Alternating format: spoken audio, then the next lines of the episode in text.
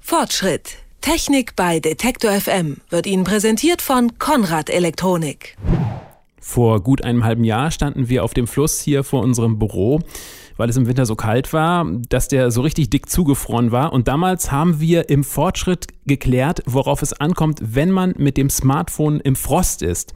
Heute sitzen wir hier im Studio und der Schweiß läuft nur so runter. Es ist Hochsommer und das Studio ist richtig auf geheizt. Ähm, Grund genug also, die Frage mal in die andere Richtung zu stellen. Mit Smartphone in der prallen Sonne kann das gefährlich werden. Fragen, denen mein Kollege Markus Engert nachgegangen ist und die Antworten hat er hoffentlich auch mitgebracht. Hallo Markus. Hallo, schönen guten Tag. Also Markus, wenn so ein Smartphone in der Sonne rumliegt, wird's nun mal warm, zwangsläufig.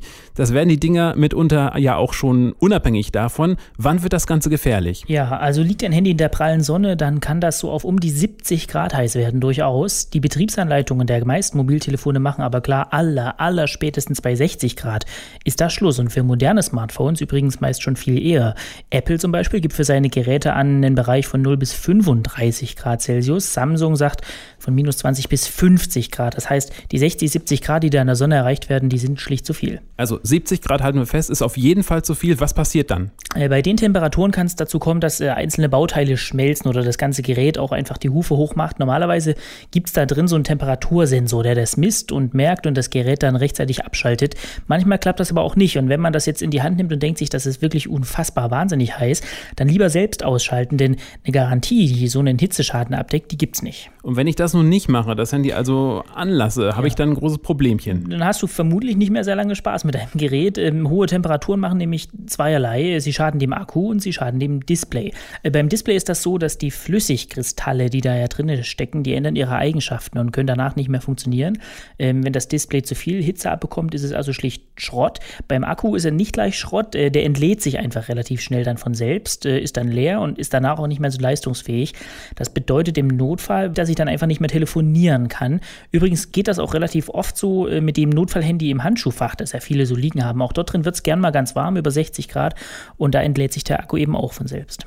Das heißt also im Freien, im Auto und am Strand Handy immer schön in den Schatten legen. Abdecken, äh, im Rucksack lassen, in den Schatten legen, alles sowas. Stichwort Strand übrigens. Äh, Strand ist die absolute Hölle für Handys.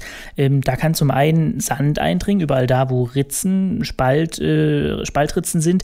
Da hilft in der Regel dann ein kleiner Pinsel oder eine Zahnbürste oder sowas. Äh, am Strand ist auch immer Wasser in der Nähe. Wasser ist natürlich auch ein Killer. Wir hatten schon eine Ausgabe im Fortschritt, äh, Wasserschaden beim Handy. Verlinken wir online, was da zu tun ist. Und natürlich, wenn ich ein Handy habe, was mechanisch funktioniert, aufschieben, so Slider oder Klappen oder sowas, wenn sich da ein Sandkörnchen drin verfängt, dann ritzelt und scheuert das die ganze Zeit fein rum. Also am Strand äh, das Ding am besten in so eine nicht sehr schöne, aber sehr funktionale Hülle stecken. Wenn das aber alles letzten Endes nicht geholfen hat, das Handy also in der Sonne gelegen hat und nun nichts mehr geht, was dann? Äh, dann ist die Wahrscheinlichkeit, dass man einen Zonk hat, ziemlich hoch. Also wesentlich höher als bei dem Wasserschaden zum Beispiel. Reparaturen lohnen sich meistens nur bei sehr neuen Geräten oder bei Smartphones der höheren Preisklasse, weil so eine Reparaturpauschale immer so bei 80 oder 100 Euro. Das heißt also aufpassen äh, und man kann ja in der Regel äh, die Sonnenstrahlen sich auch mal zum Vorteil machen fürs Handy. Es gibt nämlich so Solarzellen, mit denen man den Akku aufladen kann, steckt man dann ans Telefon ran. Also die Sonne hat da zweierlei Kraft, die kann das Handy zerstören oder sie kann es ihm auch am Leben halten. Jetzt würde ich dich, Markus, aber gerne noch mal einmal auf einen Mythos hin äh, befragen. Ähm, explodieren die Akkus wirklich, wenn die Dinger zu heiß werden? Ja. Also gibt es den berühmten Puff? Äh, man liest das ja immer mal wieder, dass da so ein Akku explodiert. Erst kürzlich ging da wieder eine Meldung rum, äh, bei einem Samsung soll da der Akku explodiert sein. Da kam raus, dass das Ding jemand in die Mikrowelle gelegt hat, also selber schuld. Äh, Akkus von Mobiltelefonen, besonders die in den Smartphones, können wirklich explodieren. 2007 gab es da mal eine Explosion, bei der ein Jugendlicher sogar gestorben ist. Äh, aus Deutschland sind solche tödlichen tödlichen Unfälle bisher nicht bekannt, aber explodierende Smartphone-Akkus sind bei uns auch schon ein Thema. Man hört das übrigens viel häufiger von iPhones. Äh, da sind die Berichte immer gleich. Das Ding wird beim Benutzen plötzlich unfassbar heiß, immer heißer und kurz darauf explodiert dann in der Regel der Akku, so die Berichte.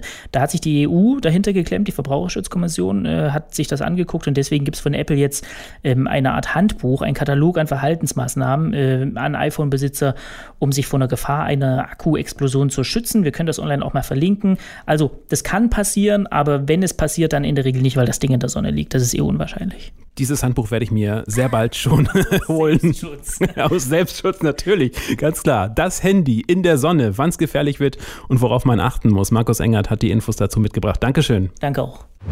Fortschritt. Technik bei Detektor FM wird Ihnen präsentiert von Konrad Elektronik.